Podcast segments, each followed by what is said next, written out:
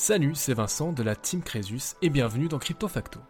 Chaque semaine, je vous présente un concept ou un projet lié aux crypto-monnaies ou à la blockchain pour vous aider à mieux comprendre l'écosystème dans son ensemble et les projets dans lesquels vous investissez.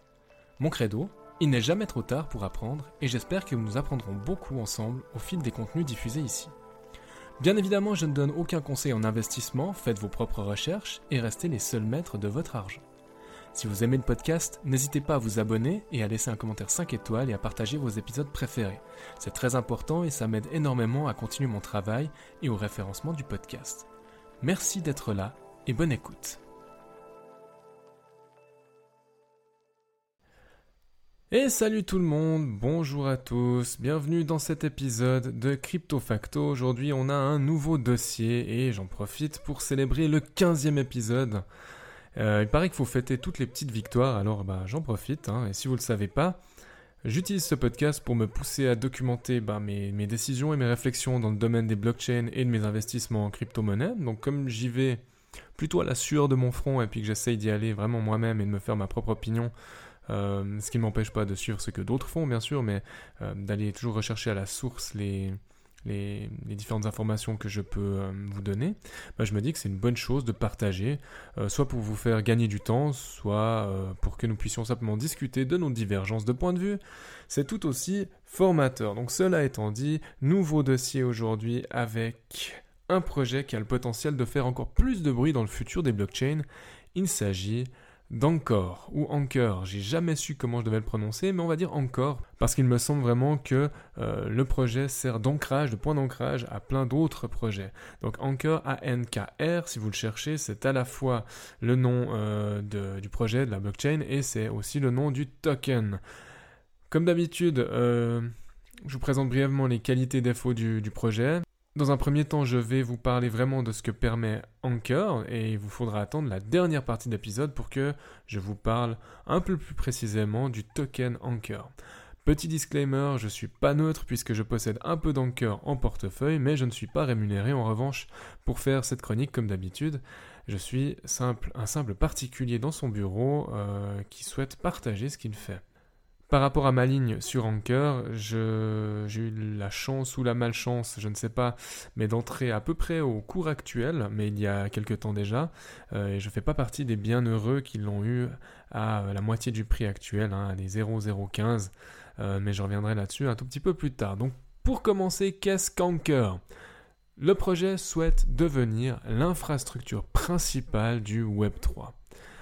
Donc il est essentiellement destiné à servir des business et pas forcément monsieur et madame tout le monde. Donc vous et moi, nous ne sommes pas forcément euh, les, premiers clients euh, d'Anker. Par contre, ouais, il y a tout, toutes ces grandes entreprises qui vont devoir amorcer un virage du Web 2 au Web 3 et probablement qu'Anker a une carte à jouer à ce niveau-là.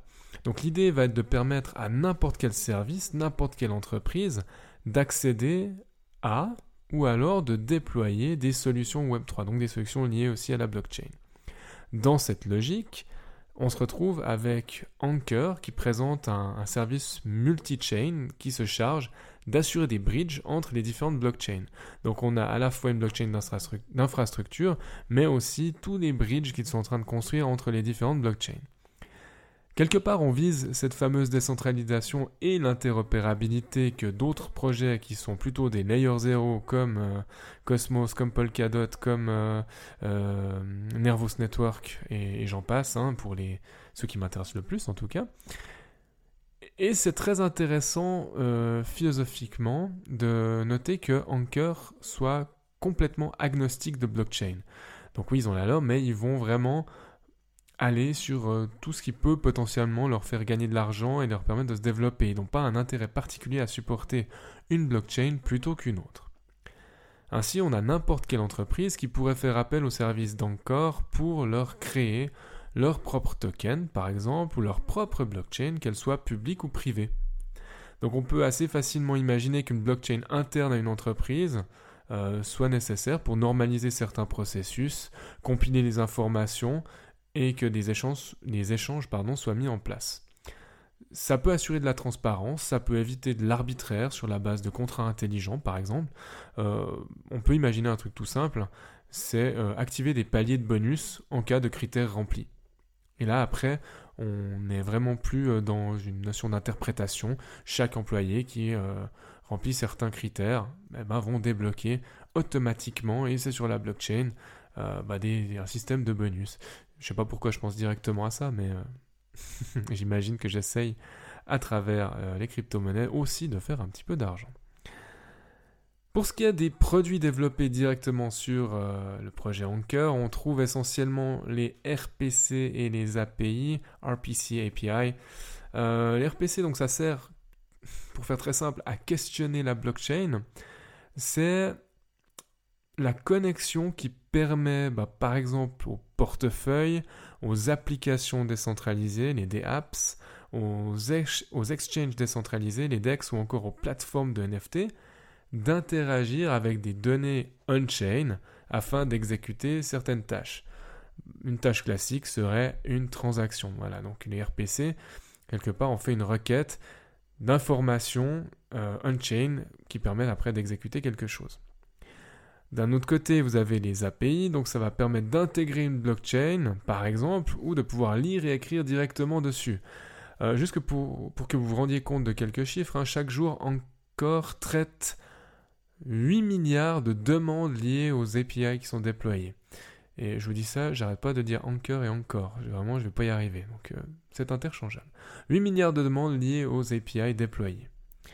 Si vous ne savez pas ce qu'est une API, bah, pour faire très très bref, ça va être une sorte de, de liste d'opérations que des développeurs peuvent utiliser avec une description de leur utilisation.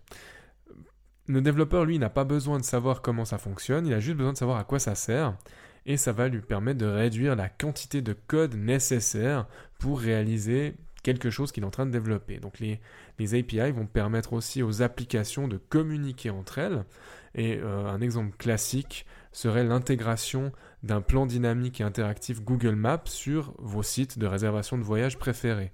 À chaque fois que vous voulez réserver un hôtel, bah, vous allez sur euh, je ne sais pas quel site, je ne vais pas en citer ici, mais euh, vous avez à chaque fois l'emplacement de l'hôtel, et bien vous avez une espèce de carte qui est intégrée. C'est pas juste une image, c'est vraiment euh, une espèce de, portail qui vous permet d'accéder directement au service de Google Maps. Et là vraiment il y a une, une, API qui est à l'œuvre. Hein. Donc Anchor fait ce travail, mais donc vraiment dans le domaine des blockchains. Encore propose aussi d'assurer euh, l'intégration de services de liquid staking. Il semblerait que c'était les premiers à en proposer. Euh, maintenant, les leaders sur le marché, c'est Lido. Si vous avez déjà staké des Ethereum, euh, j'imagine que vous êtes passé par Lido.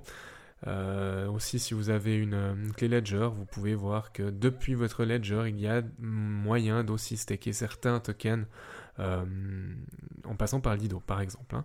Donc, le liquid staking, ça va permettre aux investisseurs d'être un peu plus agiles dans leurs investissements pour contourner un élément qui est des fois un tout petit peu embêtant, c'est le blocage des tokens. Donc pour tout ce qui est en proof of stake, on a besoin de bloquer des tokens sur une certaine durée de temps.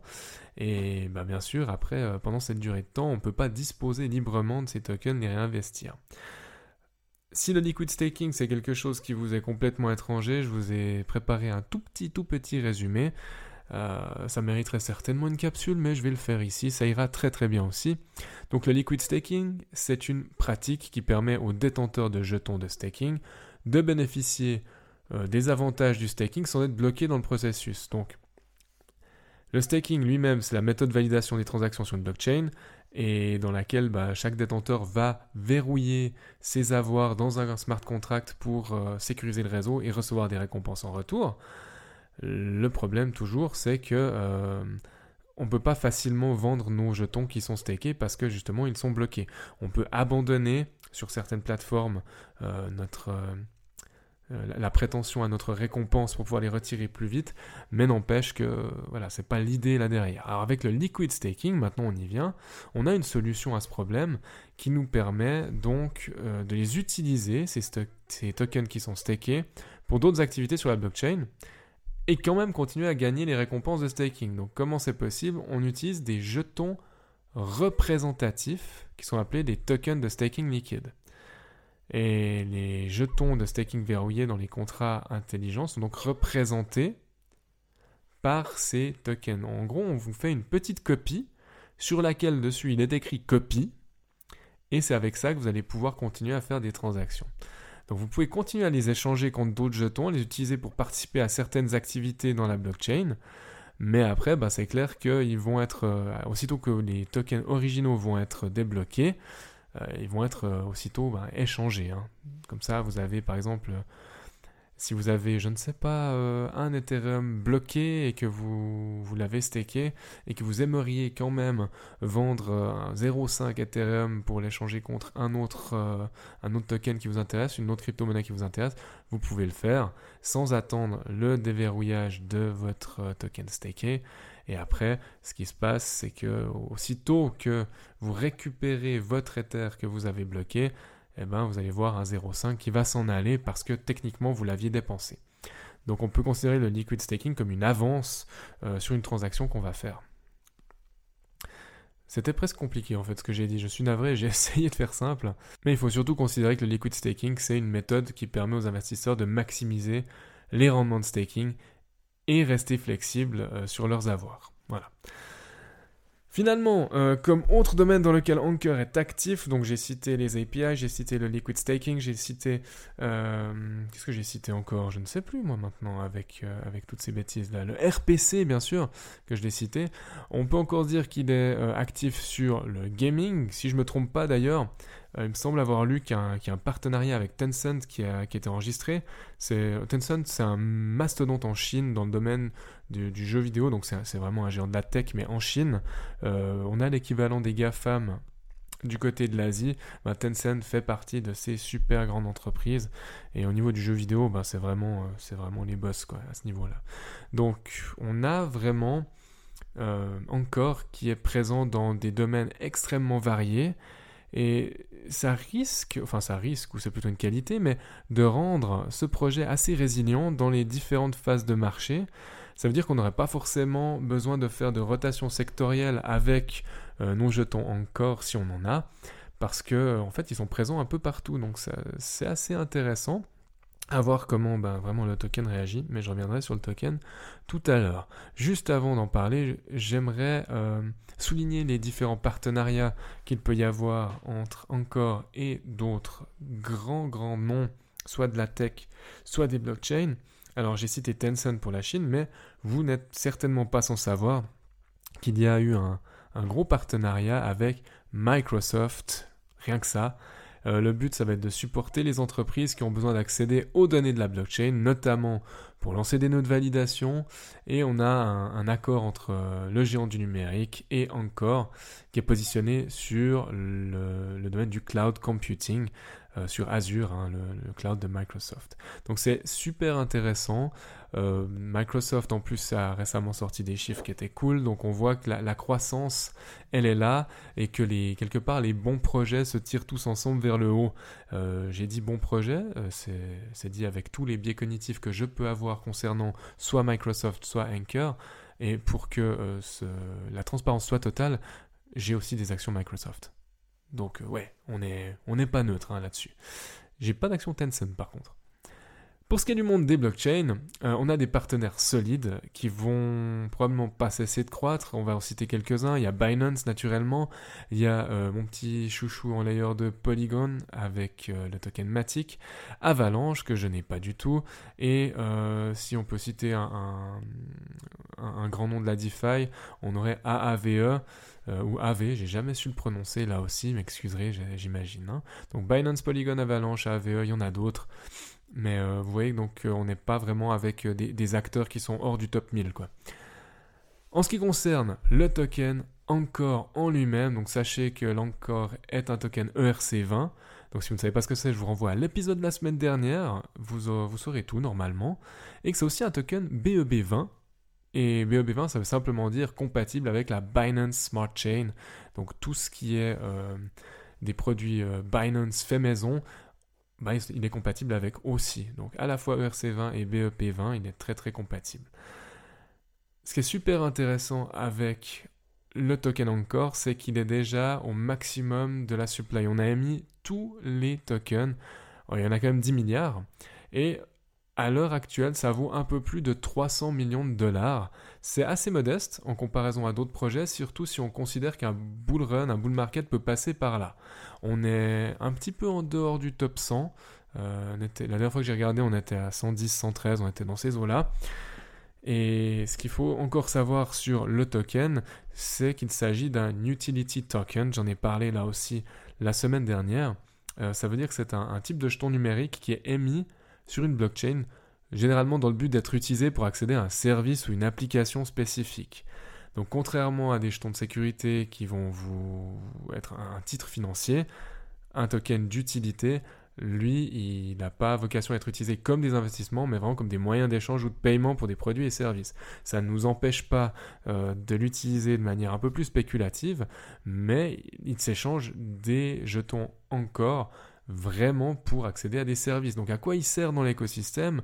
Il faut comprendre que ce jeton-là euh, est, est vraiment le moyen de paiement privilégié. Encore, la société, cette fois, va facturer un montant fixe pour 100 000 demandes sur son réseau. Alors ça peut prendre beaucoup de temps, ça peut prendre très peu de temps, mais 100 000 demandes sur le réseau d'Encore coûte un certain montant. L'argent qui est obtenu grâce à ce service va être converti en Encore, et ces tokens vont être redistribués pour récompenser les nœuds de validation et aussi les gens comme vous et moi qui vont staker leurs euh, tokens euh, pour sécuriser le réseau. Tout ce qui dépasse, tout ce qui reste va être euh, mis de côté, donc pour assurer la réserve financière de, la société. Et puis, enfin, la société, c'est un DAO. Donc, DAO, ça signifie Decentralized Autonomous Organization.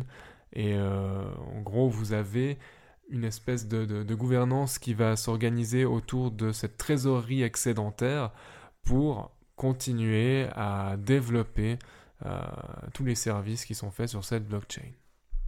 On arrive gentiment à la fin de cet épisode. Je vous remercie de m'avoir écouté jusque-là, même si je vous avoue que c'était un tout petit peu scabreux avec les quelques concepts que j'ai tâché de vous expliquer, mais sans faire trop long. L'avantage d'Encore, c'est que c'est un projet qui est déjà très sollicité, déjà très utilisé. On compte à ce jour 40 000 développeurs quand même, c'est pas rien. Euh, on ne parle pas de vent, mais bien de services qui se développent, qui sont très concrètement utilisés. Et pour être assez transparent avec vous, plus je lis et plus je me documente sur le projet, plus euh, j'ai l'impression, ou je me le représente comme les tentacules d'une pieuvre. Vous savez, euh, il est présent dans de nombreux domaines.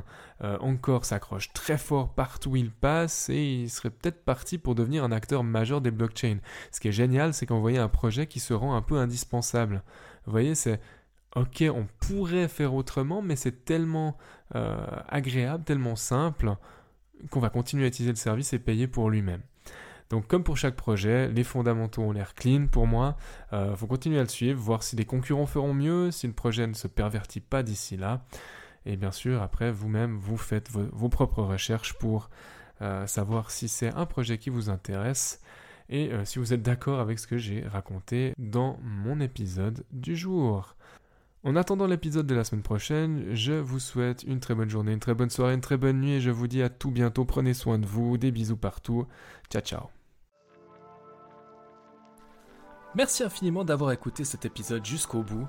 Pour poursuivre la discussion, vous pouvez me retrouver sur mon blog swisscomcresus.com ou à l'adresse admin at Les liens sont dans la description, je vous laisse y jeter un œil. N'hésitez pas non plus à partager votre avis sur cette émission dans les commentaires sur Apple Podcast, à me laisser une note maximale sur Apple Podcast et Spotify, ça m'aide beaucoup au référencement du podcast et à continuer mon travail. En attendant de vous retrouver pour un nouvel épisode de Crypto Facto, Prenez soin de vous et à bientôt.